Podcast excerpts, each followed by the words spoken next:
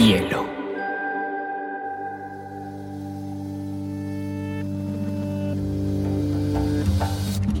Coincide con la noción de estilo tal como se define. La lectura debe ser una de las formas de la felicidad y no se puede obligar a nadie a ser feliz. Pero no tengo nada de lo que vas usado después. Entonces un libro debe describir esa situación. Y digamos que lo es, el cuento se escribe así. Y a mí la, la cosa más importante que me ha pasado en la vida ha sido aprender a leer una pizca de exageración en esa frase.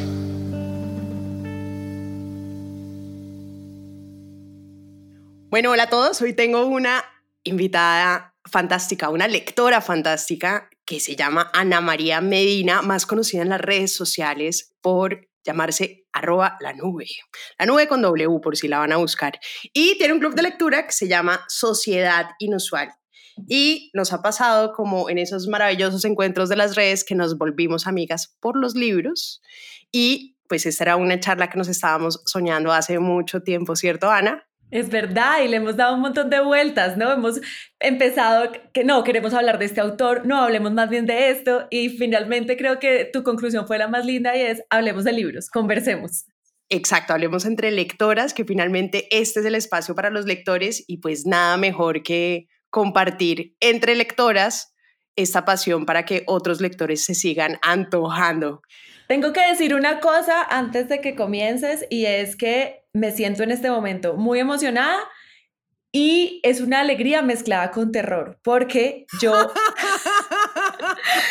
yo escucho todos tus episodios. Entonces, eh, yo en el club de lectura te voy a mandar ahorita por WhatsApp tengo una presentación en la que yo recomiendo los podcasts que tienen que leerse y tú estás así como en el podio. Entonces, en este momento, siento que es como si mi hijo eh, fuera a conocer a Mickey Mouse. Es esa sensación la he recomendado, te he oído y es como, y ahora estoy yo sentada, o sea, he oído aquí un montón de autores que admiro, de gente que admiro, y ahora soy yo la que estoy acá sentada, de verdad es como una mezcla de alegría y terror. No, pero eso no tiene nada de terror porque la idea es solamente hablar desde, desde esta pasión y yo también te admiro un montón por todo lo que haces, entonces digamos que el terror es mutuo. Bueno, ya roto ese hielo, ya ahora sí podemos comenzar. Ani, bueno, obviamente tú eres actriz, empezaste con ese amor por los libros, pero llegaste a los libros muy joven, ¿no? Entiendo que por la biblioteca de tus papás. Cuéntanos cómo llegaron ellos a ti y por qué fueron importantes, porque sé que han hecho parte de toda tu vida. Yo creo que, a ver, como para retomar un poco ahí la nostalgia y la memoria, mi papá siempre me contaba o me leía cuentos antes de dormir, porque a mí me costaba mucho quedarme dormida. Entonces tengo el recuerdo de él hablándome así en lento, a ver si yo al fin los dejaba descansar. Em, entonces tengo ese recuerdo de la narración, ¿no? Un poco lo que hablaba, Irene Vallejo de la narración oral. Yo empecé fue con ese, con ese recurso que era el que mi papá usaba.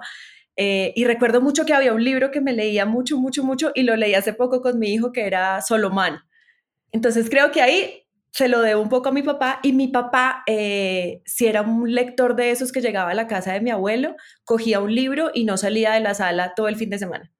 Y mi mamá le decía como no seas tan antipático, ¿qué está pasando? Y mi abuelo le decía como déjalo, o sea, es un momento en el que puede tener tiempo para leer un libro.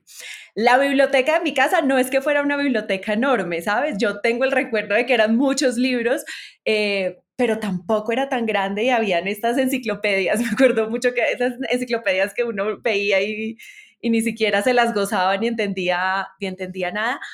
Pero em, mi papá tenía muchos libros de Gabriel García Márquez. Y a mí cuando me critican a Gabriel García Márquez, o sea, a mí se me algo me pasa en el estómago, porque fue, si fueron los primeros libros de los que yo me enamoré y que agarré así de la biblioteca y, empecé a leer. El primero que yo me leí, por ejemplo, fue este cuento eh, de la abuela desalmada, y es un cuento crudísimo. Y yo decía, que me estoy leyendo? Y era Gabriel García Márquez. Entonces, eh, fueron como esos pequeños libros que mi papá tenía en, en la pequeña biblioteca que me fueron llevando ese amor a la lectura. Tengo, una historia que siempre le cuento a mi papá que me daba mucha risa porque me dejaban, yo mis hermanos son muy grandes, yo tengo tres hermanos, pero me llevo con ellos 11 y 9 años, entonces juego con ellos no había. Fui casi como una hija única, entonces si me dejaban en la casa sola, yo pues era jugando sola. Y me acuerdo mucho haber ido a la biblioteca y sacar un libro y era El amor en los tiempos del cólera. Pero yo abrí, yo creo que yo tenía 12 años o menos y todavía, o sí, menos. no entendía mucho el sarcasmo y el... Porque yo abrí y mi papá le había dejado una dedicatoria a mis hermanos, era un libro que le había comprado a mis hermanos y decía, para mis hijos con todo mi amor y todo mi cólera. Y yo me puse a llorar. Yo, mi papá se va a morir, mi papá tiene... llamé a mi mamá a la oficina yo, mira, me encontré esto porque no me habían dicho mi mamá. claro, tratándome de explicar cuál había sido esta epidemia del cólera, cómo era que mi papá estaba jugando con el título y explicando. Em, entonces siento que que esos pequeños libros y esos pequeños mensajes estuvieran ahí, eh, hicieron que yo me enamorara. Y bueno, y en parte estar muy sola para jugar, entonces uno tiene que buscar cómo entretenerse y bueno, por fortuna me entretuve con libros.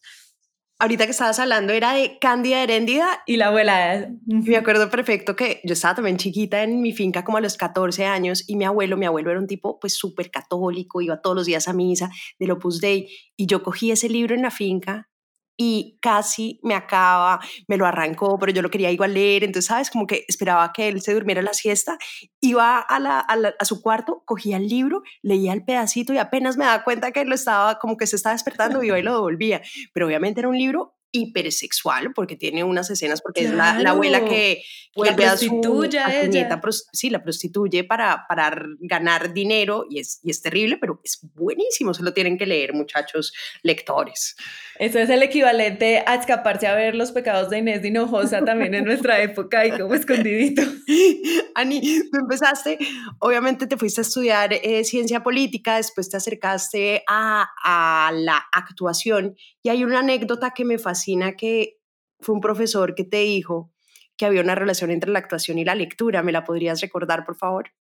Sí, claro, pues tuve varios profesores que por fortuna siempre hacían esa conexión entre los libros y la lectura. Una fue Victoria Hernández, que siempre me decía, un actor que no lee es un actor que no va a poder interpretar ningún personaje, porque claramente ningún humano ha vivido todas las experiencias eh, que le van a tocar a un personaje. Entonces, o así te vuelves alcohólico, o así vives cosas que no has podido, o lees que es la mejor manera de acercarte a todas estas emociones que en algún momento vas a tener que usar. Y tuve otro profesor que se llamaba Nicolás Cancino y eh, me presentó por primera vez a Rosa Montero y me pasó el cuento de, em, de Amantes, y, Amantes y Enemigos, que es un, libro de cuentos de ella. Eh, y tenía... ¿Está bueno? Ay, sí, porque son muchos relatos de amor y de desamor, pero em, de todo tipo de amor, ¿no? Cuando uno le dicen que es un libro de amor o relatos de amor, uno siempre se imagina pues la, la comedia romántica, eh, pero ella toca diferentes, todas estas capas que tiene el amor y todo lo que sentimos, y me acuerdo que él nos pasó ese libro y teníamos que hacer un monólogo con diferentes cuentos, entonces ahí como que tuve una conexión mayor. Pero después, que esto creo que yo nunca lo he contado a nadie, tuve un profesor del que yo me enamoré de una manera, o sea, yo moría de amor cada que yo llegaba a esta clase. Y eh, en algún punto él me invitó a salir y, me acuerdo que ¿Estamos hablando del colegio o estamos hablando de la universidad? No, no, no, no, no, no, no, ya, ya estudiando actuación, ya mayor de edad. No estaba molestando, estaba acá haciendo puro, puro chisme. No, igual yo sentía en ese momento eso, era como una relación muy prohibida, em, pero las citas de él eh, eran ir a bibliotecas y él me llevaba a librerías. No, pero no hagas esa cara, María José. Yo me sentía terrible porque yo en ese momento no me sentía tan buena lectora y para mí era un pánico entrar a la librería y yo veía que él empezaba a ver portadas de libros, empezaba a leer y yo decía, ay, ay, yo no sé por dónde irme, no sé qué mirar. Siento que un poco recordando esa, esa angustia que a mí me producía no poder em, llegar a un género y a una biblioteca a decir, a mí me gusta este autor, me gusta este otro, es que yo empecé el club de lectura, ¿no? Como recordando esa sensación de que a veces llegamos a estos lugares y no sabemos por dónde empezar y las portadas y las contraportadas no nos dicen mucho. Claro, pero realmente ahí los libros son símbolos, ¿no? Que es lo que a uno también le pasa que independientemente cuando uno llega a una ciudad diferente, a un lugar diferente, y le pasa exactamente lo mismo. Uno ve todos los títulos y no tiene ni idea, ni quién es ningún autor, ni qué es una portada. Y por eso también es tan importante como dejarse antojar tanto de los bookgrammers como de los clubes de lectura, como de la gente que habla, para que le dé un sentido a esas visitas de biblioteca y librería. Claro, porque yo siento que ahora que yo he leído, pues no todo lo que he querido, pero que tengo como una idea de lo que me gusta, ya me dejo enamorar de las portadas, porque ya es como me lanzo a, ciegas, pero antes es la angustia de, este es el libro que va a comprar, este es el libro que va a leer, este es el libro al que le voy a dar el chance, ¿qué tal que me equivoque? Necesito hacer una selección eh, más adecuada. Pero volviendo a mi profe, claro, entonces y, una vez llegamos a la casa de él y tenía todos los libros puestos como en la escalera, en el piso, que me parecía la cosa más romántica. Y él me dijo la frase de, yo no saldría con nadie que en su casa no tuviera libros. Y a mí esa frase se me quedó grabada porque dije, claro, eso habla de las personas, habla de tu casa. Entonces, para mí ahora, yo voy a una casa y estoy mirando todo el tiempo qué libros tienen. Si tienen los de arte en la mesita, digo, ah, no, este lo compró para que se viera bonito ahí. Un, diseñador de interiores le dijo que este libro estaba bonito. Claro, entonces yo creo que ese profesor, que además se convirtió en un gran amor platónico, eh, terminó de sellar. ¿nunca, ¿Nunca se materializó ese enamoramiento? Bueno, este podcast está tomando otro ritmo, pero bueno, vamos a contar. no es que si ya contaste el chisme, pues cuéntalo entero. No, ese amor sí se materializó, pero, pero no, ya después, o sea, eh, para cerrarlo así en modo en modo libro romántico que, que te, sé que te gustan, digamos, pero me dejó los libros. Eso es muy importante, eso es más importante aún que cualquier cosa, Ana. Pero ¿sabes qué? Hace poquito abrí un libro que es uno de mis favoritos, eh, que es el Evangelio según Jesucristo de Saramago. Lo abrí y encontré que él me había dedicado ese libro, pues lo, lo había mm. comprado y tenía la dedicatoria de él, se la mandé. Eh, porque de hecho la, dedicatoria decía eh, que el escenario te tiña las canas. Y yo le escribí y le dije, ya se me tiñeron las canas, pero no en el escenario, porque pues como yo hace mucho no actúo. María José me dio la respuesta más linda que tengo así pantallazo guardado ese WhatsApp y me dijo, Ana, el escenario es la vida. No, yo casi me muero, creo que es, es, una bonita historia de amor. Ani, pero te voy a decir una cosa acá como entre lectores. Eh, una frase de John Waters, que de hecho está casi, hay una librería emblemática en Nueva York, que no sé si la conoces, que se llama Strand Bookstore. Y tiene esa frase, pero lo que pasa es que esa frase tiene una pequeña modificación que yo creo que tu profesor la modificó. Y la frase en realidad, la original, dice, no te folles a nadie que no tenga libros en la casa. Está mejor. sí, pero le quito todo el romanticismo. Entonces, más bien recuérdala como la recuerdas, que me parece muy importante. pero es un buen consejo para todos los que nos están oyendo, ya saben. Pero total, total. No se dejen enredar por las frases. Lean antes de entrar Aunque también alguna vez salí con, con, un, con, un, actor que si no voy a decir aquí el nombre, ay no, pero ya era lo opuesto a esto. O sea, del libro de arte pasó a que él solo leía unas cosas pesadísimas y a ratos era así sentado en la sala y de repente lanzaba una frase en francés que no es lo que me... Y yo, uy, no, ya te fuiste al otro lado. no. no, como el wannabe intelectual. Sí, sí, sí, no, no, no, no, no, gracias. Hay que buscar una frase para ese punto intermedio. Total. No, te la tengo, te la tengo. Es como, no, me gustan los hombres que hablan como libros, me gustan los libros que hablan como hombres. Wow. Pero no es mía, obviamente se la robé a algún libro que ya no me acuerdo ni cuál era, pero por ahí la tengo en la memoria. Ay, qué buena frase, vamos a guardarla. Oye, el, tema con las frases es jodidísimo. A mí me encanta subrayar todas las frases de los libros, pero me pasa eso, después las recuerdo y no puedo citar de quién son. Entonces uno se las empieza a apropiar. No, pues total, la gente va a creer que son mías.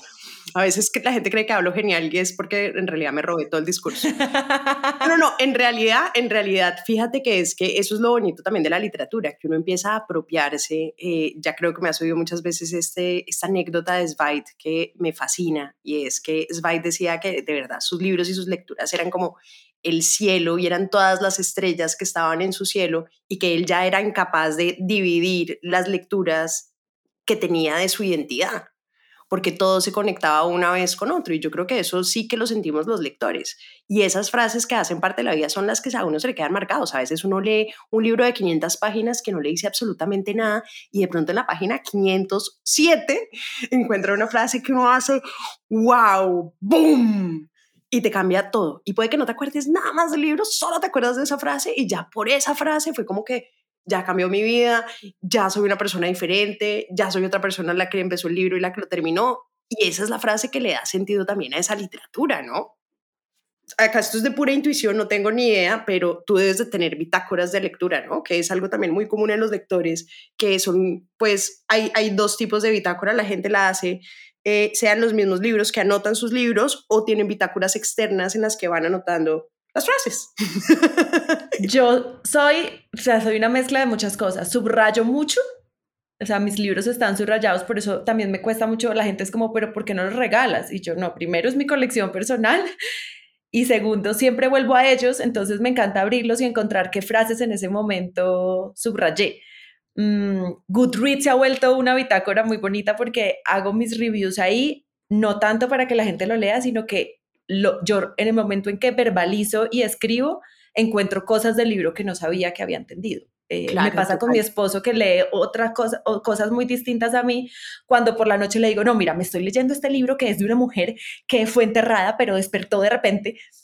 Y cuando empiezo a contárselo es que me doy cuenta de emociones que el libro me provocó y de las opiniones que tengo sobre esa situación. Cuando cierro el libro y no lo verbalizo ni lo escribo, como que la, idea quedó ahí. Es como cuando nos decían que para saber si uno sabe algo, explíqueselo a un niño de una manera sencilla. Uno ahí descubre que uno de verdad lo entiende. A mí me pasa eso con los libros. Entonces, he pasado, he ido mejorando como lectora, porque pasé de no subrayar nunca. Entonces, tengo libros que sé que amé y, y abro y digo, pero porque no tengo nada subrayado. Entonces, eran momentos de mi vida en que no me atrevía a tocar los libros. Eh, ahora subrayo, ahora tengo stickers, ahora escribo, ahora llevo una agendita en el que trato de poner cositas eh, o ideas que se me van ocurriendo de, los libros. Em, y lo que te digo, como Goodreads y el club de lectura ha servido para eso, para como ese momento de tertulia en el que yo realmente descubro qué es lo que yo pienso del libro, que es muy distinto a la relación cuando uno lee y cierra y ya. Pero sabes que yo era igual, yo tampoco antes subrayaba. Eh, cuando era una lectura mucho, digamos, más mm, sin, sin, ninguna pretensión, por así decirlo, en el sentido que simplemente cogía un libro, lo leía, se me olvidaba, pero cuando empecé también con este, con este ejercicio de redes sociales, con este ejercicio de compartir, me empecé a dar cuenta que uno tiene una lectura mucho más profunda en la que vincula la memoria, en la que vincula una versión, digamos, un poquito tal vez más crítica de los libros y obviamente de la escritura, ¿no? Que es lo que tú dices que en el momento, y eso además lo dice Diana Uribe, que la amo, es mi ídola, dice que hay una relación del vínculo entre la memoria y subrayar, porque cuando tú subrayas le estás diciendo a la memoria y al cerebro, esto es importante, esto guárdalo y es muy chistoso porque cuando tú ya trasladas a tus propias palabras un texto, eso pues es una forma de síntesis y es una forma de aprender. Entonces, cuando tú ya pasas a ese nivel de lectura, no todos lo hacen. O sea, por ejemplo, Jorge Franco la otra vez le debatí como una hora que subrayara sus libros y nunca quiso. Hay gente que, no, que definitivamente no lo hace. Pero yo sí creo que parte de ser un lector juicioso y crítico es esa subrayada. Sí, a mí, a mí me pasan dos cosas. Antes tampoco subrayaba y creo que también venía de un temor y era como, ¿qué tal que alguien abra este libro y diga, ¿está por qué subrayó esto? ¿Está por qué subrayó esta? como ese síndrome del impostor o que a veces uno se siente más bruto que el resto de la humanidad. Y después dije, no me importa, es mi libro y la frase es importante para mí por alguna razón. Y em, siempre eh, en actuación, por ejemplo, eh, tenía otro profesor que siempre nos recordaba que eh, los artistas tienen que despertar mucho más el hemisferio derecho. Si ya algunos artistas lo tienen más en práctica por su simple talento y pasión, pues hay que despertarlo. Y una manera de despertarlo son los colores. Entonces, para mí, por eso es tan importante los stickers de colores, porque eso hace no solo que el cerebro recuerde, sino que vea sus colores y de una eh, siento que estoy leyendo con el lado derecho. Ani, pero no tengo ni idea cuál es el lado derecho. o sea, ¿cuál es la diferencia entre uno y el otro? No, acá toca uno es más racional, uno es más racional y el otro es más artístico. Entonces. El derecho, me imagino que es el artístico, el de los colores que estabas diciendo. Sí, pero ahora, ahora me hiciste durar porque ahora me sonó derecho, así como a, derecha y a orden. Este es mi gran problema en la vida. Yo creo que sufro una dislexia no diagnosticada. Em, me pasa lo mismo. A mí me dicen izquierda, para mí es derecha. Eh, no, sí, sí, pero, pero no. Eh, creo que me voy, me voy, a ir con mi intuición. Sí, el lado derecho es este, este lado eh, de la razón, de, de, todas las destrezas, sí, de racionamiento, de que pensemos cómo son las cosas correctamente. El lado izquierdo no, el lado izquierdo es desordenado, es, es, en, es en, el, en el lugar en el que nacen las ideas y, y, la emoción y los sentimientos. Entonces, la manera de llamar a ese lado del cerebro es con los colores. Por ejemplo, cuando escribas, no escribas como nos enseñaron en el colegio, que es perfectamente de lado a lado y recto, sino que trates de hacer dibujitos, flechas, colores, frases. Eh, todo eso llama eh, al lado derecho. Entonces, para mí era importante como actriz, pero entonces cuando decidí de verdad tomarme la lectura en serio, dije, también quiero que esa parte de mi cerebro esté más despierta cuando estoy leyendo, porque es por donde entran las emociones y por donde, donde pueden llegar nuevas ideas y nuevas concepciones de lo que estoy leyendo. Porque con el tema de los colores y demás, hay unos lectores que ya son unos locos, o sea, yo digo, ah, sí. de verdad, no entiendo nada. Yo tengo varias amigas así, eh, no, no, no es un ataque, amigas, al contrario, es, un, es una oda de, de amor y de admiración, pero hay lectores que usan los colores y eh, entonces definen yo en épocas lo he hecho, pero no soy tan juiciosa, pero es... Sí, rojo para amor, verde para nota histórica, algo así. Histórica, sí, el, el azul significan como los cambios de los protagonistas, el verde son los espacios y las escenas, el amarillo, entonces tienen un color para cada segmento y van llenando de post-its y de momentos, o sea, como que van desestructurando todo el libro, pero de una organización y uno termina en el libro y tienen como mil post-its y uno es como que... ¡ah! como que yo no hice esa lectura, ya me siento pésima lectora. No, pero a mí ya me suena que vas a hacer una tesis con ese libro, ¿no? En el que vas a poder desmenuzar cada tema y, y después y pues llegar fácil a él por los colores, pero yo tampoco. Es más, yo compro mis post de varios colores y me empiezo a estresar porque se me está acabando más rápido uno que otro. Entonces, empiezo a mezclar. Claro, y seguro te gusta más el rosadito o el azulito y dejas el verde de últimas. Claro, siempre discriminan el verde. Oye, Ani, hablemos de estas aplicaciones que me parecen fantásticas para los lectores. Yo entré hace poquito a Goodreads y para los oyentes que seguramente no la conocen, es una aplicación, es como, uy, ¿cómo lo explicamos, Ari? Es como un Facebook de libros, pero entonces uno pone como todos los libros que ha leído y uno puede tener amigos que también puede mirar qué leen los amigos. Yo siempre miro que mira qué le está leyendo Ana, pues le chismoseo ahí y uno puede poner como las reseñas y puede mirar los libros que desea. Lo que pasa es que uno se frustra mucho porque uno cree, pues uno que cree que ha leído un montón, uno ha leído un montón y cuando se da cuenta y, empieza a contarlos ahí, uno dice, no he leído nada, nada, he desperdiciado mi vida. Pero, pero es una nota de aplicación, ¿o no, Anita? ¿Tú cómo llegaste a Goodreads? Eh, llegué hace poco también, hace, creo que llevo año y medio, dos años, y sí, para mí es una red social eh, un poco más adictiva que cualquier otra red que podemos ver. Eh, ay, sí, claro, porque mira, puedes seguir a los autores, puedes seguir amigos o personas que, que, de las que estás enamorada de lo que leen, entonces ves ahí exactamente lo que tú decías que están leyendo, pero además me encanta porque puedes ver, eh, puedes ponerte un reto al año. Entonces te puedes, María José va a decir, yo este año voy a leerme 60 libros y tú pones tu número, el que tú quieras. Y es, estresa, es muy estresante, porque entonces él te va diciendo, vas un libro adelante, vas dos libros atrás, ¿cómo vas con tu lectura? Entonces se vuelve como, como una meta de que la aplicación no, no, no me va a ganar. Pero además, sabes que se me ha vuelto súper útil cuando estoy en, en, las librerías y quiero comprar algo y me enamoro de una portada. Me pasó con Circe de Madeline Miller. Me pareció divina la portada, pero dije, ¿qué tal que esto sea no tan chévere? Y eh, la escaneé y empecé a leer eh, no solo la sinopsis que da Goodreads, sino varias reviews que habían ahí. Entonces dije, bueno, me, me, me animo a leerlo. Entonces como para hacer una compra no tan a ciegas. Pero además tiene otra cosa que me encanta y es como se llama want to read, los que uno quiere leer. Entonces uno va creando ahí su wish list y a veces cuando a ti te preguntan qué quieres leer o llegas a un lugar o quieres pedir un libro, a veces se te han olvidado esos que alguna vez dijiste, ay, María José habló de este libro, yo me lo quiero leer. Entonces yo ahí los voy poniendo y me acuerdo. Espero alimentar bastante esa lista del wishlist, pelada. No, pues no te digo que yo, o sea, yo con Instagram contigo puedo perder horas em, De hecho, acabo de venir de Buenos Aires y me compré uno solo pensando en ti, A ver, ¿qué se compró? eh, Leila Guerreiro. Ay, no, te vas a morir. Quería comprarme el, la novela que habla de los suicidios. Sí, suicidas al fin del mundo. pero no, no estaba en la librería que lo compré. Ella me dijo, pero arranca con este, eh, que es la teoría de la gravedad, que es la reunión de las columnas de ella en el país.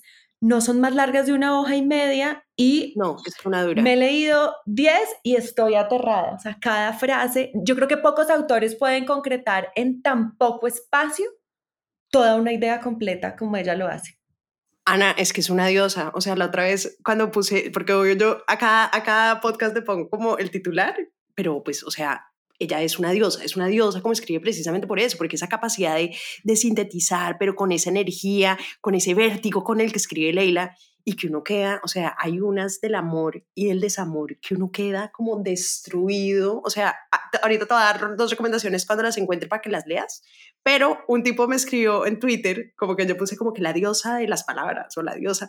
Entonces era como un escritor que tenía, no sé, como 100 seguidores. Y me dice como, "Eh, diosa es un poco pretencioso, ¿no? Y yo, pues, no sé, muéstrame lo que tú has escrito.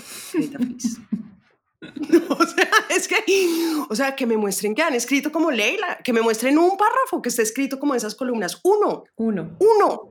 A mí me aterra que de verdad son muy cortas y te da una cita de otro autor, te da toda una vuelta de cualquier conflicto que todos hemos pensado en algún momento. Uy, yo me leí una que en este momento no me acuerdo, te lo resumo de pronto un poco mal, pero era como los papás ponemos una carga enorme sobre los hijos, ¿no? Queremos que sean los más inteligentes, los mejores.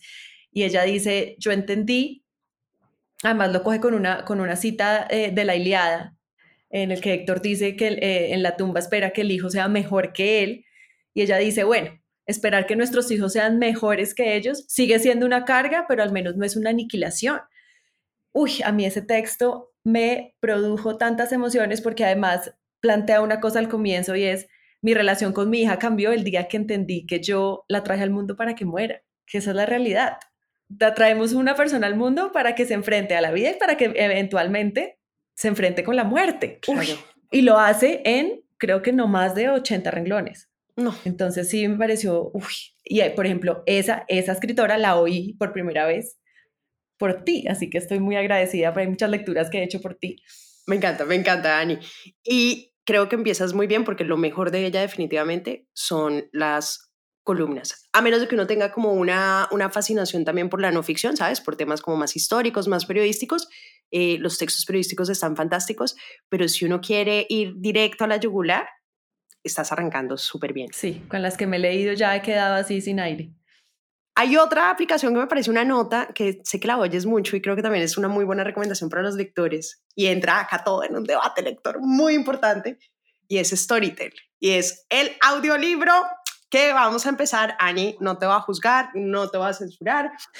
Dime en qué piso está el audiolibro al lado del libro. ¿Es lo mismo? ¿No es lo mismo? Nadie te va a juzgar, puedes responder sin filtro. Yo no creo que sea lo mismo, empezando por una cosa que hablábamos antes y es subrayar. A mí me hace falta mucho subrayar para entender la frase y cuando los estoy oyendo, porque si los uso, siento que olvidé la frase, que ya no puedo volver a esa página y siento que se me fue, se me fue el momento. Entonces, yo he pasado de odiar los audi- audiolibros y decir la gente que, o sea, eso no es leer, que es, de qué me estás hablando, a usarlos de una manera que a mí me funciona. Entonces, hay libros que yo me he oído, pero porque no siento que necesite dedicarles el tiempo y toda mi cabeza y toda mi emoción para entenderlos. Por ejemplo, voy a poner aquí un ejemplo, pues voy a decirlo acá de derecho uno que me oí, el del doctor Jaramillo de... No, ya, mira, olvidé, olvidé el nombre. Esos que son como de metabolismo. Sí, exacto. Entonces yo lo oía cuando hacía el desayuno con mi esposo, hacíamos cosas así, como era, ah, mira, el café sí se puede. Ah, mira, el asa-". pero que la sensación fue como esa, si este, si este doctor me quita el café, ya todo está mal. Eh, pero es ese tipo de libro que puedo oír porque siento que estoy como me interesa saber cómo qué voy a hacer al almuerzo y cómo voy a cambiar mi vida, pero no es una cosa que yo realmente esté estudiando y quiera eh, como literatura saborearme cada una de sus frases. Total. Mm, y también lo he usado de otra manera que me ha parecido un hit, eso sí es un poco ñoño, y es que tengo el libro en físico, pongo mis audífonos, pongo el audiolibro y ahí sí me concentro, pero al 100%. Por ejemplo, en Storytel, Rosa Montero narra sus libros. Entonces, el peligro de estar cuerda, lo leí con Rosa hablándome y yo la iba leyendo, iba subrayando, pero Rosa me estaba hablando al oído. Entonces, sí siento que, por ejemplo, cuando los uso de esa manera, es como que todos mis sentidos están en el libro y ahí sí no hay nada que me desconcentre porque nadie me habla, no hay un ruido, que, no hay el vendedor de aguacates que pasó por la ventana, no hay absolutamente nada y ahí creo que se forma un complemento perfecto. No me leería una de estas novelas que yo amo solo por audiolibro, pues como se dice, no las oiría solamente porque sí siento que me perdería la mitad eh, de lo que para mí significan los libros y es ese momento de subrayar y de leer la frase, cuando incluso para una receta de cocina, si a mí me la dictan, no entiendo, yo tengo que ver que diga un medio escrito como para entender. Siento que, lo que tú decías un poco antes, ¿no? Como que el aprendizaje sí va en, en, ver lo que, lo que los ojos perciben de inmediato, sí es distinto. Entonces, Total. E, esa es mi relación con los audiolibros. No, y, y ahí creo que hay dos cosas. Bueno, claro, lo que tú dices es que todos somos visual learners, o sea, tenemos más habilidad de aprender viendo, que por eso el cine, ¿no? Eh, uno se impresiona de la cantidad de el soft culture, de la cultura suave que uno aprende, uno aprende de África porque vio a Simón y Pumba. o sea, yo una vez estuve en África y el señor me decía, ese no es un Pumba, no le vaya a decir Pumba, el nombre de ese animal es no me acuerdo ni siquiera cuál era. Pero yo decía, claro, qué impresionante lo que hace el cine. Bueno, menos mal me dijiste Pumba, o sea, donde me hubieras dicho, no, para mí Nelson Mandela es Morgan Freeman, que ha pasado un montón. También pasa, también pasa. También pasa, pasa, pasa. Eh, sí, yo, yo creo que la mayoría somos visuales. Eh, personas que saben de aprendizaje, alguna vez que, que, estuve haciendo un taller como de escritura, decía, hay distinto, ¿no? Hay kinestésicos que tienen que estar, es como en movimiento, hay otros que son más auditivos, pero yo sí creo que, que, que la visión eh, es como el 80% para todos. Y otra cosa que pasa también en Storytel o en estas aplicaciones es que lo que es más lindo de los libros es que tu imaginación le da todo, le da el tono de la voz y lo que pasa muchas veces con la interpretación de la voz es que le da una personalidad diferente, ¿no? O sea, le da una personalidad, no es que sea diferente, sino que no es la personalidad que tú le pondrías y eso me parece que ya cambia completamente el significado de los libros. Que puede ser para bien o para mal, ¿no? Porque a veces también la voz interna que uno le pone también es divertido, pero también siento que a veces cuando leemos mentalmente, eh, leemos más rápido y no hacemos esa interpretación. Entonces yo, por ejemplo, a veces si estoy sola y no hay nadie que se burle de mí, pues trato de leer en voz alta. No. Porque también hay, hay como otra resonancia. Claro, porque es distinto leer eh, una pregunta o cualquier cosa eh, en la mente que va mucho más rápida. Por eso a veces me funciona el audiolibro, porque entonces sí me tomo las pausas. Bueno, voy a confesar aquí una cosa me tomo las pausas porque me están leyendo, es como si alguien me estuviera leyendo un libro, que es muy bonito como volver a ese recuerdo de la infancia que, que nos leen los libros, pero también a veces es maravilloso el X2, X3, si necesito ir más rápido, pues ya empiezas a señora y ahí es como, no sé, como un curso de lectura rápida y entonces uno avanza más rápido. Oye, Ani, estás tocando un tema que me parece espectacular y es un libro que sé que las dos amamos y es el de Daniel Penac. Ay, no. Que yo creo que ese es un libro que cualquier enamorado de la lectura debería leer porque tiene eh, los, los deberes y los derechos, sobre todo lo más importante es que tiene los derechos de los lectores y sé que los, los tienes muy interiorizados en tu vida. Cuéntame, Ani, cuáles son esos derechos que te parecen muy importantes de Daniel y cómo los aplicas. Bueno, te, voy a decir y después tengo una contrapregunta también. Em, pues mira, yo llegué a este libro hace poco y me confrontó mucho porque como mamá y que amo los libros, mi gran preocupación era, yo no puedo tener un hijo que no lea, ¿no? Un poco lo que hablábamos ahorita de Leila, como todas esas cargas que les ponemos a los hijos. Y en ese afán de todos los padres porque los hijos lean, caemos en el peor error de todos y es exactamente lo que dice Daniel Benac. No puedes obligar a nadie a leer, como no puedes obligar a que nadie te ame o no puedes obligar a alguien a que sueñe, que creo que es la frase con la que empieza el libro.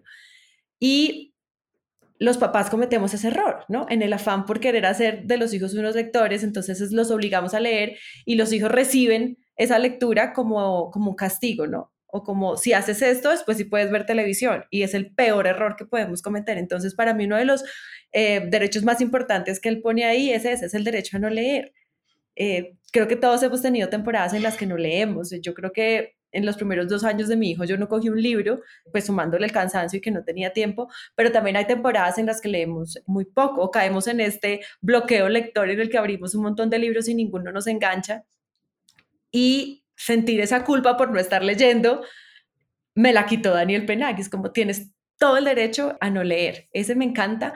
Me encanta el derecho a mm, abandonar los libros. Eh, yo siento que hay muchos libros por leer y sin el libro no me lo estoy gozando y siento que estoy leyendo como en el colegio, eh, como por una obligación, digo, no, chao, es como para mí ver leer un libro es como ver una serie, entonces la tengo que estar disfrutando. Así me digan que ese libro es maravilloso y que como así que, que, que, no entendí, ¿no? Porque hay gente que también te dice, no, no, es el momento para ti con ese libro. Ya lo suelto con más tranquilidad gracias a Daniel Penal, es como, pues sí, de pronto no, no estoy ahí, pero pues no pasa nada.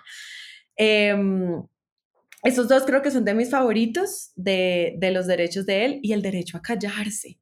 Ese es el único que le discuto, porque para mí sí es importante hablar después del libro, no sea para, para clasificarlo, decir que es bueno o malo, sino lo que yo te decía antes, o sea, eh, que yo lo pueda hablar contigo, que pueda hablar con, contigo, qué nos pasó leyendo Mariana Enríquez, qué nos pasa leyendo Rosa Montero, si siento que cierra el círculo que el autor espera que el lector haga con el libro y es como el, el, libro te plantea unas preguntas, pero tú ya después, al escribirlo, al comentarlo con tu amiga, al, verbal, al, verbalizarlo, haces tus propias conclusiones y te planteas tus propias respuestas. Entonces, ese es el único que a veces me parece que, que, yo discutiría o que no cumplo al 100% de él. Me acuerdo mucho, hace unos meses estuve con Laura Restrepo en el High Festival y ella le dijo a alguien de la audiencia, porque le hicieron una pregunta, y ella le dijo a alguien, es que la literatura sirve exactamente es para esto, para conversar. Y yo, oh, qué belleza, y es eso, o sea, qué mejor motivo, o sea, no hay nada, primero no hay nada más rico que hablar de libros, pues para dos lectores es como,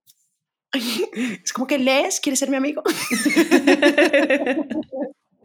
Pero ¿qué lees? Yo sí tengo que confesar, hay una cosa lectora que me pasa. Yo, no, ay, sí, yo sí discrimino. Que no, pues, a ver cómo lo digo en términos más suaves para este podcast, pero yo sí juzgo a la gente por lo que lee y por las películas que veo. O sea, si a mí, y esto es muy egoísta lo que voy a decir y muy feo, pero si hay una película que a mí me pareció, pues, o sea, básica, que no tiene, pues, ni fotografía, ni historia, ni nada, y alguien me dice como, o sea, que me llegan y me dicen, no, Rápidos y Furiosos es la película de mi vida. Ahí inmediatamente digo, ok, aquí no hay nada. y me pasa, me pasa con ciertos libros. Aunque he ido ampliando mi espectro, eh, no sé, seguramente en la medida que he ido envejeciendo, que digo, bueno, también es bueno leer ciertos libros que alimenten el, el, alma. A mí me los alimentan más las novelas, la verdad, pero como que he ampliado mi espectro. Pero sí, debo juzgarte que si a mí alguien me decía como, no, eh, no sé, es que me da pena, no sé si acá puedo decir nombres, pero no sé, a mí, Pablo Coelho es la Biblia que tengo en la mesita de noche, como que yo decía, ok, ¿ok? Vamos a tener una amistad básica, no vamos a profundizar, no vamos a ser amigos del alma, pero todo bien. Yo sí discrimino un poco por... Pero hay gente, yo te confieso que a los 14 años leí El Alquimista y me pareció sí, interesante. Sí, sí, sí, sí, sí, Por eso te digo que no es un comentario muy popular ni que me deja muy bien parada, pero mm, sí, también no, leí El Alquimista.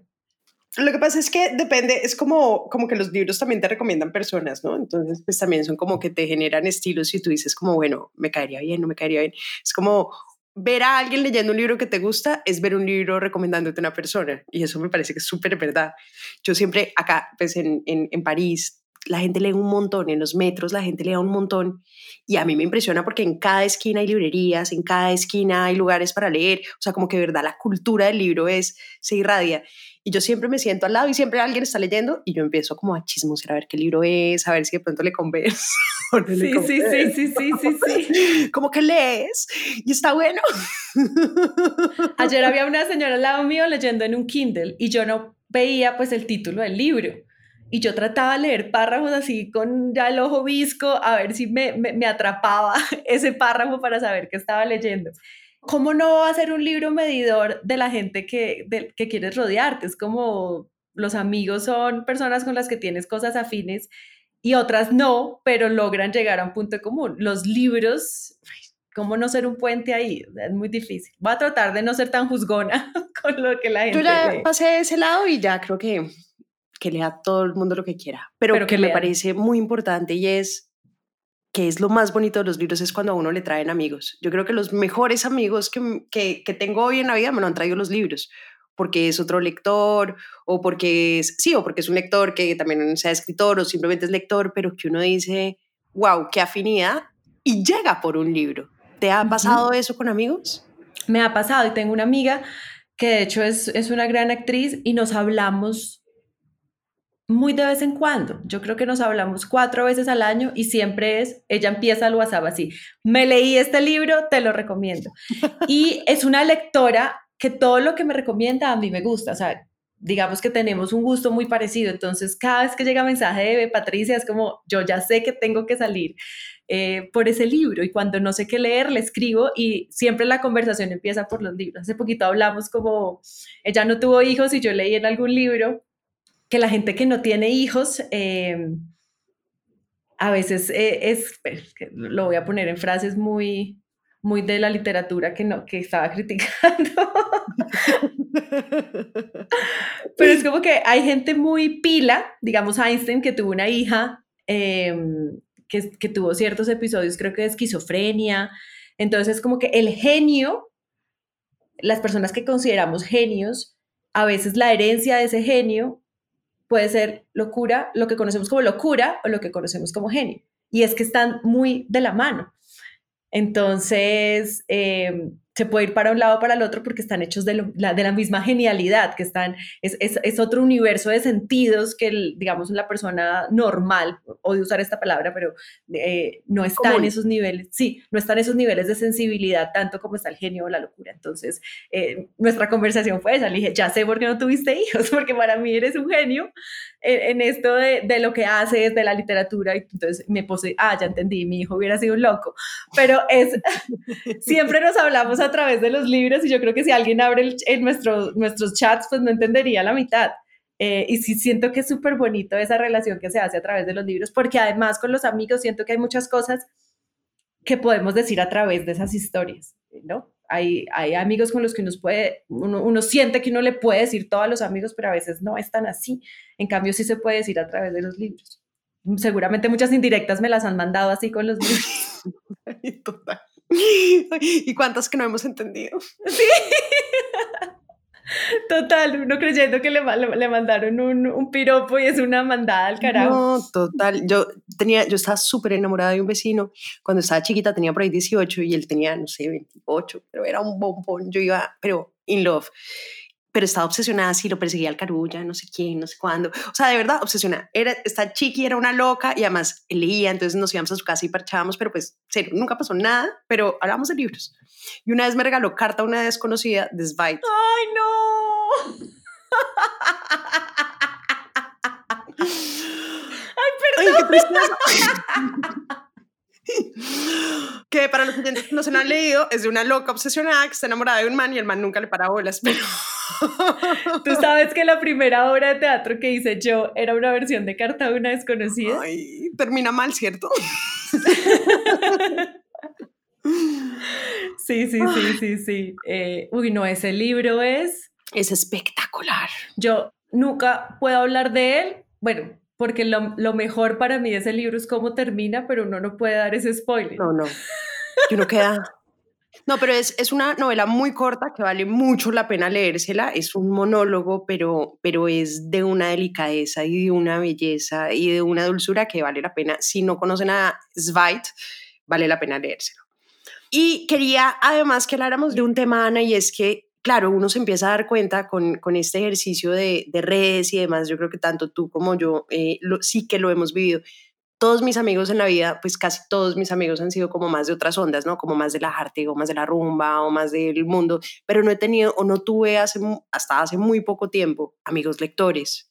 Tenía un par de amigos lectores, pero el mundo que me ha abierto estos espacios y estos canales ha sido impresionante Y creo que también por eso es importante que existan los clubes de lectura, existan estos espacios como los podcasts, existan como estos, no sé si la palabra sea influenciadores, pero recomendadores de libros en redes sociales para que la gente sienta que hay con quién conversar con libros porque es totalmente enriquecedor. Y a eso iba mi pregunta de cuéntanos de esta experiencia que fue para ti arrancar con este club de lectura Sociedad Inusual que tienes con una amiga y cuáles han sido como esos aprendizajes o eso que has encontrado allí eh, y, y que te ha traído y que has visto además.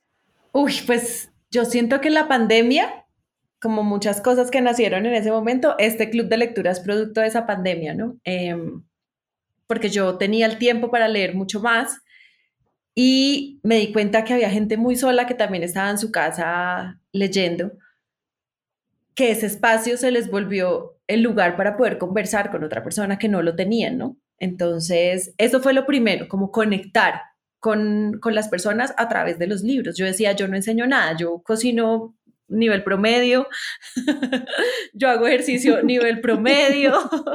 Eh, entonces, em, dije, pues conectemos por algo que a mí me gusta y que yo creo que puede eh, ayudar a gente que en este momento está pasándola muy mal o, pasando el tiempo sola y no sabe qué hacer y pues hablemos de libros. Entonces eh, comenzó un poco como eso y en un comienzo un poco la premisa sí era un poco esnovista de, ay, en Colombia solo se leen 2.7 libros al año por persona, hay que elevar esa cifra eh, para estar como los europeos. a la medida que empezamos a leer, eh, yo me di cuenta que lo importante tampoco es leer tantos libros, sino que los pocos libros que te leas al año, de verdad te los leas, ¿no? Que de verdad eh, en diciembre puedas decir, uy, este libro me dejó esto, de este libro me hice estas preguntas, este libro me recordó a esta amiga, que no sea un libro que uno dice, ay, sí, ese libro, ese título me suena, pero no me acuerdo de qué se trata. Entonces, eh, creo que lo bonito del club de lectura ha sido eso, poder tomar los libros, tomarse el mes para leerlos desmenuzarlos, entender en qué contexto están escritos, entender qué opinan otras personas de los libros, ¿no? La, mayoría de veces las sorpresas para mí, a mí me encanta oírlas porque yo digo, no, yo creo que el libro va por este lado y de repente una lectora sale con, a mí me parece que es esto y me despertó fue esto otro y esa, y esa tertulia es la que me parece más enriquecedora. Y por otro lado, em, yo nunca había estado en un club de lectura, ¿no? O sea, tenía la idea romántica de las películas, o la idea aburrida de la, de la vida real, de, los, precisamente los amigos que estaban como en otro, en otro ámbito de rumba, que era como club de lectura, pues no. Em, y un poco eh, inspirada en los podcasts, yo decía, a mí me parece chévere que un club de lectura tenga el autor, porque es que uno se puede hacer muchas preguntas, uno puede hacer muchas suposiciones sobre el libro, pero qué bonito que el autor responda eh, esas dudas. Yo siempre pensaba mucho en, en Cerati, en una entrevista que alguna vez vi que le decían, ¿cómo es que tu canción habla de esto y esta palabra y no sé qué? Y me acuerdo que Cerati le dijo, ay, me encanta que ustedes leen ese significado, pero a mí me rimaba esa palabra en ese momento. Entonces, a mí me encantaba de verdad poder hacer el cierre del club de lectura con el autor. Hasta el momento que llevamos dos años, hemos podido contar. Em, con el autor, ¿no? y el autor en la última sesión está para respondernos todas las dudas que tenemos eh, ahí en el club de lectura después de un mes de haber desmenuzado como cada frasecita del libro. Ese ha sido mi mayor aprendizaje, ¿no? Eh, y el susto que me daba enfrentarme a un autor, sobre todo que, que, admiro, ¿no? Porque la idea era poner títulos ahí de libros que a mí me encantaran. Me parecía muy difícil ponerme a hablar de libros que a mí no me despertaban eh, esa pasión. Entonces ha sido muy bonito tener a los autores ahí como dándonos esa enseñanza y recuperar ese papel de rockstar del autor, ¿no? O sea, yo digo, la gente es enloquece en los aeropuertos y ve alguna, algún actor de cine eh, y pocas veces reconocen la cara de los autores y para mí ellos son los verdaderos rockstar, ¿no? Pues gracias a ellos muchas películas eh, también se hacen inspiradas en los libros, entonces sí tenerlos a ellos como en esa sesión es darles esa posición de tú eres el de verdad el rockstar y mi Dios, como tú dices, de, de Leila y mi, y mi, diosa que esté aquí. Ese ha sido el aprendizaje. Eh, creo que si te lo resumiera en una frase que me empecé a ir por muchas ramas, es eso, que no hay que leer muchos libros, pero sí leerlos bien. Y que si cada libro, así te leas uno al año, pero te aporta un montón de cosas y te da otra visión de la vida y te responde ciertas preguntas, eh, creo que es el camino. Total. Eh, hace poquito me leí el acontecimiento de Annie eh, Ernau. Em, Duro. Y yo decía, ella sin dar cátedras, y siento que todos deberíamos llegar a leer este libro para entender un poco eh, cuando en política se habla de la legalización o de la prohibición, se habla desde unos términos que dejan por fuera eh, toda esa humanidad que sí entregan los libros. Entonces, em, no sé por qué dije esto, pero sí creo que los, los, libros están ahí para, para enseñarnos a ver el mundo, porque a veces en nuestra casa, en nuestra, en nuestra pequeña burbuja, no, no, así, así queramos, no lo podemos entender. Totalmente de acuerdo. Y de hecho, ¿sabes cuál deberías leer? No sé si ya te leíste una Pura Pasión de Annie Ernaux, que pues para los oyentes que no la han oído, es la premio Nobel francesa y tiene una cosa muy característica y es que es no ficción y habla mucho de su experiencia personal.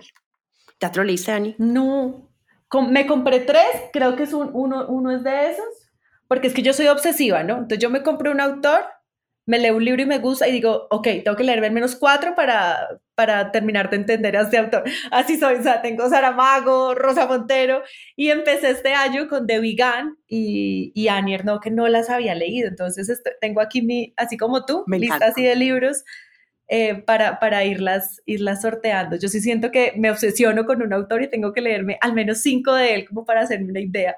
Me parece espectacular que lo hagas porque además cada obra es muy diferente y cada obra también, eh, pues a veces hay un, autores que tienen uno o dos libros buenos y no todos son buenos, entonces uno tiene que darles como la oportunidad. Pero esta es una belleza porque todo va como a su experiencia, ella se enamora de un tipo casado y empieza a tener como una relación extramatrimonial con el tipo, pero es solamente, o sea, la narración es solamente lo que ella siente desde la pasión, ¿no? Desde el desespero de esperarlo en la casa, desde esperar a que lo llame, desde esperar a que llegue, desde el momento, pero ella nunca cuenta ni quién es, ni qué hace, ni qué se dedica, ni nada, sino es solamente la pasión. Y es una habilidad para el desarrollo de los sentimientos y los hechos que es alucinante. Yo arrancaría entre tus textos, arranque por pura pasión, que te va a ir muy bien.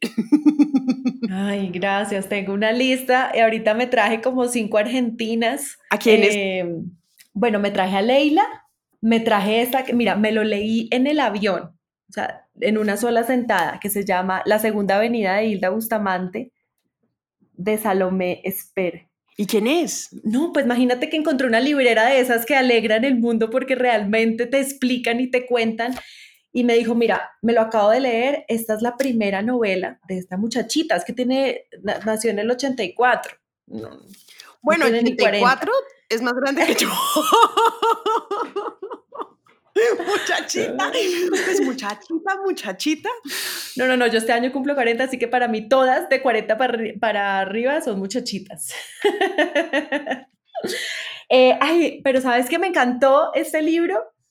porque mezcla un poco realismo mágico, yo le sentí como un tono muy almodóvar y, eh, en la narración y es una mujer que se despierta y empieza a sentir gusanos en la boca, los empieza a escupir y se da cuenta que está enterrada, logra salir y ha estado enterrada un año, pero no es un tema de catalepsia, sino es, una, es un universo fantástico y nostálgico en el que ella vuelve a, a, las personas que amó y que ya llevan un año haciéndole un duelo, llevan un año aprendiendo a vivir sin ella y todo lo que ocurre ahí, uy, está contado de una manera divina y tiene un humorcito, tiene unas cositas de humor porque los personajes ay, sí, son humanos, ¿no? Todos tienen su luz y su sombra.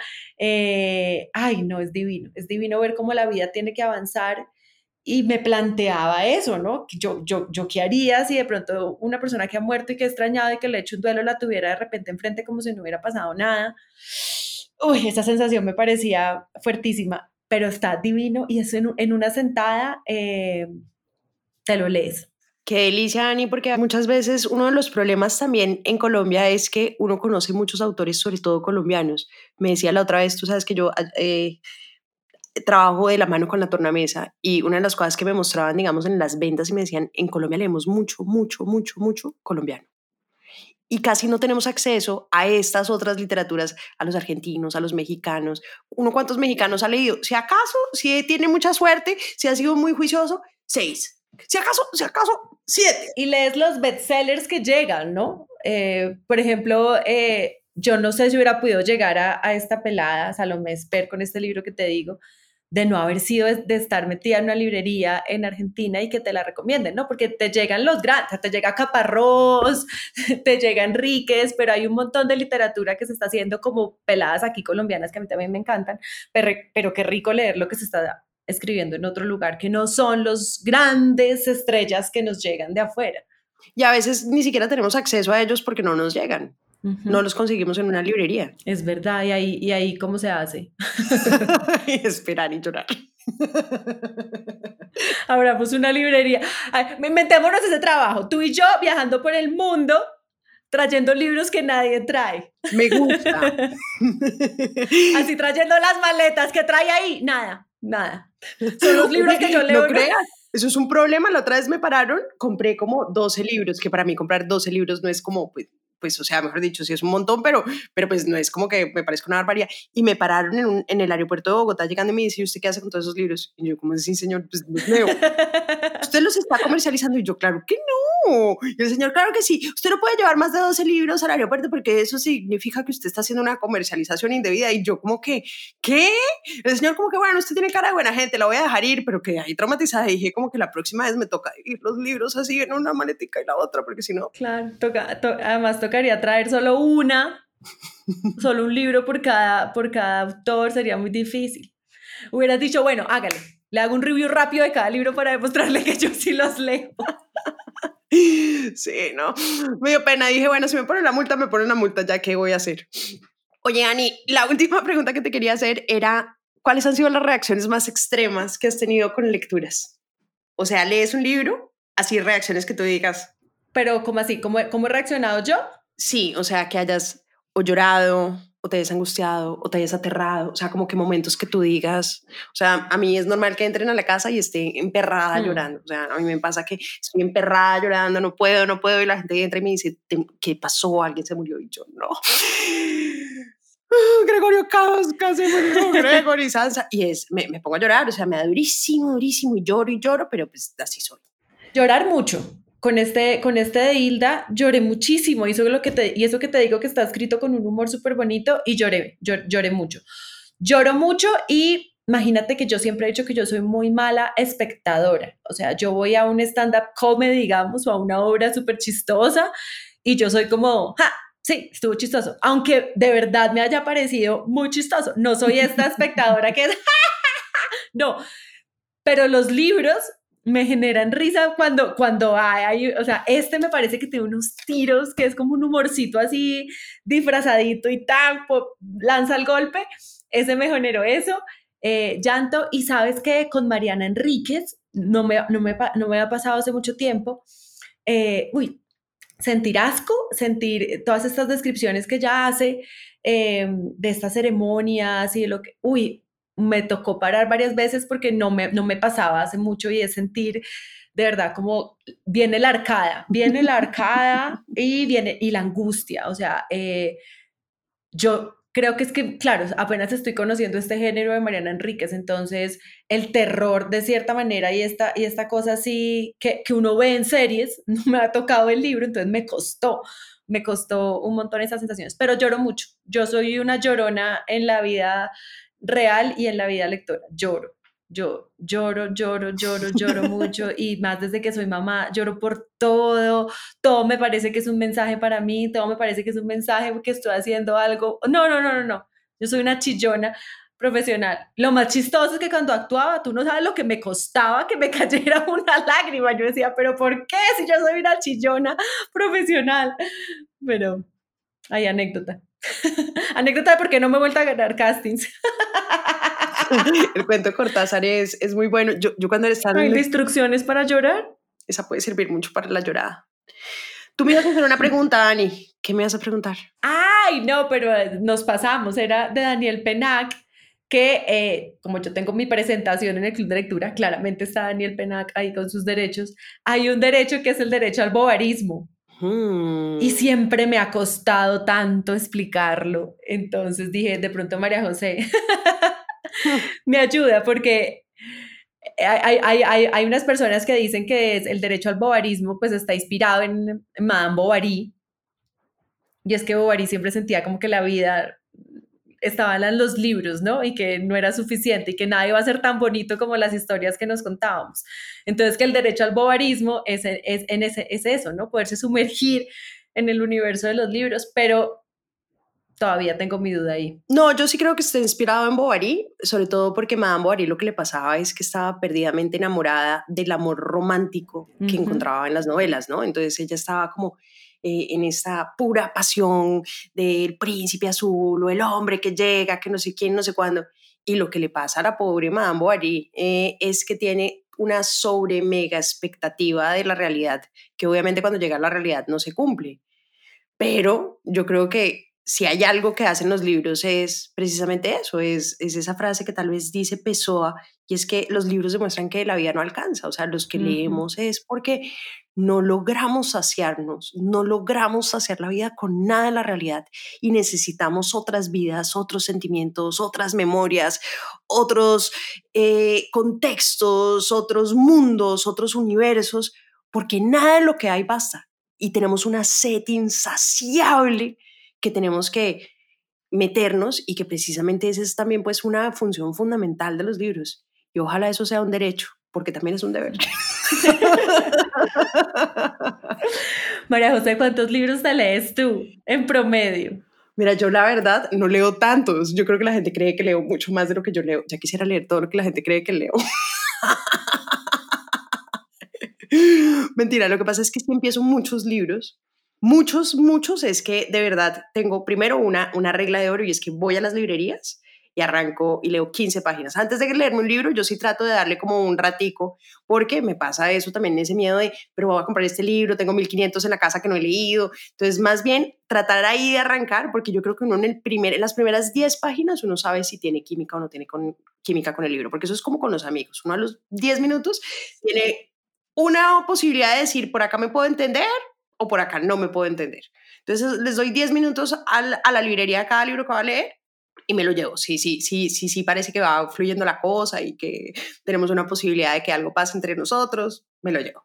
Pero los arranco y me da cero miedo porque además leo muchos al mismo tiempo porque soy muy curiosa, entonces estoy leyendo muchos de literatura, pero sabes que Ani me fascinan los libros de conocimiento práctico, ¿sabes? Como eh, 50 maneras de hacer las cosas más eficientes. Eh, el mito del carisma, cómo funciona el carisma, no sé quién. Habilidades comunicativas, verbal o no verbal. O sea, yo leo todas esas cosas. Contagio, cómo funciona las, eh, el contenido de los mensajes, porque además yo soy ese comunicador, entonces todo este mundo como de las redes sociales, de las comunicaciones, de, de, de liderazgo también me fascina. Entonces leo todas las todas las cosas que se le ocurren, a mí me fascina leer.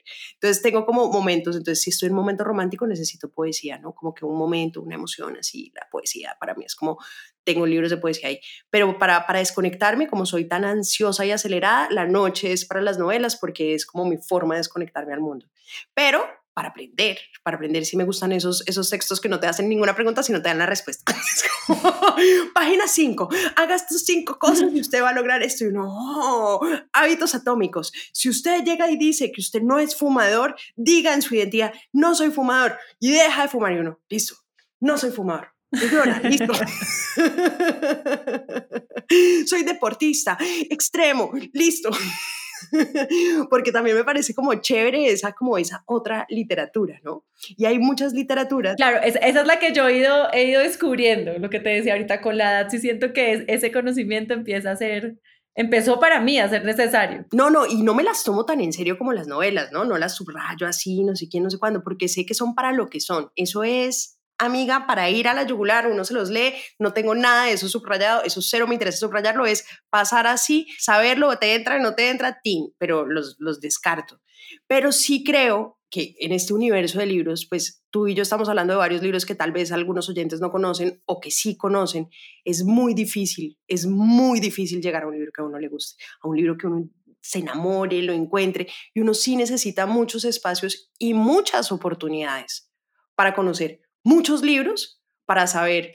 Y, yo creo que la, mejor, la, mejor analogía es la de Tinder, ¿no? ¿Cuántas personas tienen que salir con alguien en Tinder para por fin encontrar a alguien con quien se novien? Es lo mismo con los libros. Uno tiene que empezar muchos, muchos, muchos libros, muchos autores, muchos para más o menos saber, listo, qué género me gusta, este género sí me gusta, este género definitivamente no me gusta. Hombre, el histórico no me mata tanto. Puedo leerme uno histórico o no tanto histórico. Pero hay unos géneros que uno empieza a descubrir, pero todo ese proceso que tú también lo has vivido, Ani, toma años y toma también factores externos que uno necesita, ¿no? Por eso me parece tan difícil cuando a mí me escriben mucho en Instagram como recomiéndame, yo no leo, pero recomiéndame el libro, recomiéndame con qué libro arrancar.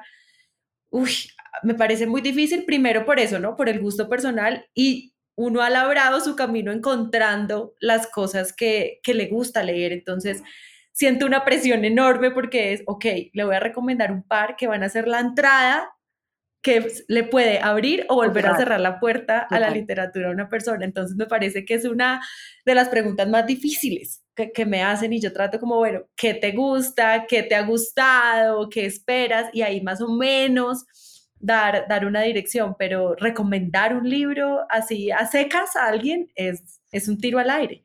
Y yo creo otra cosa con eso, Dani, es que no necesariamente uno se tiene que leer todos los libros, pero sí es importante saber por qué algunos autores son importantes por algo o por qué unos libros son importantes para algo. Me pasó mucho con el podcast, con el primero que hice de Julio Cortázar, que mucha gente fue corriendo a leer Rayuela. No, todas las de Rayuela yo tuve que leerlo y lo di. y yo, claro, ¿cuántos años tienes? 40. No, ya estabas muy tarde para leerte a Rayola. Uno tenía que leer al Rayola a los 15. Si ya no era ese momento, ya te jodiste. Pero es un dolor. Yo me leí absolutamente todo de Rubén Orozco el año pasado y yo dije, para mí este es mi libro favorito, me encantó ese, sí, esa fantasía, pero que está hablando de una cosa de la familia tan divina y no sé qué. Mira, para mí fue el libro Tú no sabes la cantidad de gente, lo compré por ti y lo di. Lo compré por, y yo sentía que me estaban rompiendo, como, como si yo lo hubiera escrito. Yo decía, pero ¿cómo es posible? hay, que, hay que hacer esa separación y entender que no es personal. No, y también es importante, pues, para los lectores es saber no todo lo que le guste a alguien, por más lector que sea o por más apasionado o por más que tenga los mismos gustos parecidos a uno, no significa que a uno le gusten los mismos libros, porque a uno hay momentos que le llegan los libros o demasiado temprano o le llegan demasiado tarde. Pues a uno cuando se leyó Pablo Coelho, pues estaba bien. A los 14 años de pronto yo necesitaba saber qué diablos era el alquimista. En este momento, pues no, de pronto tal vez no. Pero sí, también hay libros que por un momento de la vida, si uno está teniendo un proceso de duelo o está en un proceso de maternidad, como seguramente te pasó a ti, hay libros que cobran un particular significado porque convergen con un momento de tu vida determinado y uno dice, uy, este era el libro que yo necesitaba en este momento, que te llegan así como cura. Y uno dice, me encanta. Pero no siempre pasa. Y en ese universo, pues lo que hay que aprender en la vida sí es, coja mucho, cójalos todos, todos los que puedas, todos los que te suenen, todos los que quieren, y suéltalos muy rápido muy, muy rápido. Si no los quieres comprar, quédate 15 minutos en la librería, le echas un ojo, miras a ver si de pronto tiene oportunidad o no. Pero si no, suéltalo. Porque, mi amor, en esta vida solo uno alcanza a leer 3.500. No podemos perder el tiempo con los libros que no nos gusten. Suéltenlos. Eso me encanta de eh, Piedad Bonet lo dice divino en qué hacer con estos pedazos y es que cuando ya está mirando su librería y es como a los 60 una librería es el recordatorio de que uno no va a leer todos los libros. Ya, ¿qué quiso? O sea, es, es uy, esa frase ahí, siempre las digo mal, pero en ese libro está esa frase que ah, uno queda como un loco. No voy a alcanzar. Pero igual acá seguiremos juntos por los libros, promoviendo libros y para que encuentren tal vez ese libro que los enamore. No, pues yo por ti me he enamorado de muchísimos, así que seguiré oyendo un montón, buscándote por cada rincón. Yo soy tu stalker literaria. Me encanta tener stalker. Ahora te doy mi autógrafo. Tú me das el tuyo. No, qué va, eso tiene que ser en, persona, con un café y un intercambio de libro. Yo tengo que ir a Villa de Leyva a visitarte, esa la tengo clara. Iré, iré. Aquí y en París también, no me, no me, no me cortes las alas de, de, cruzar el charco, también iré. da igual, ya, ya, casi me regreso, entonces más bien nos veremos prontamente en Colombia. Mi Ani, fue de verdad una dicha, un placer tenerte en este episodio. Eh, muchas gracias por venir, a todos los oyentes, muchas gracias por acompañarnos. Ya saben, si quieren ir a un club de lectura, sigan a la nube, únanse a su club de lectura, que estoy segura que no se van a arrepentir. Ay, no, gracias a ti, fue delicioso. Creo que podría quedarme aquí todo el día charlando contigo. sé que estás, sé que escribes, yo oigo que escribes, María José, yo estoy esperando tu libro para tenerte ahí también. ¿Por qué me presionan tanto?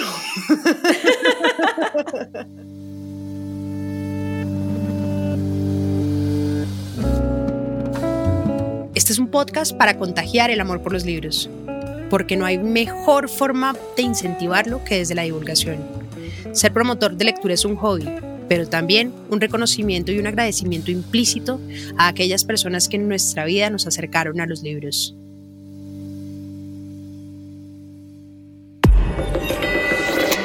Bielo.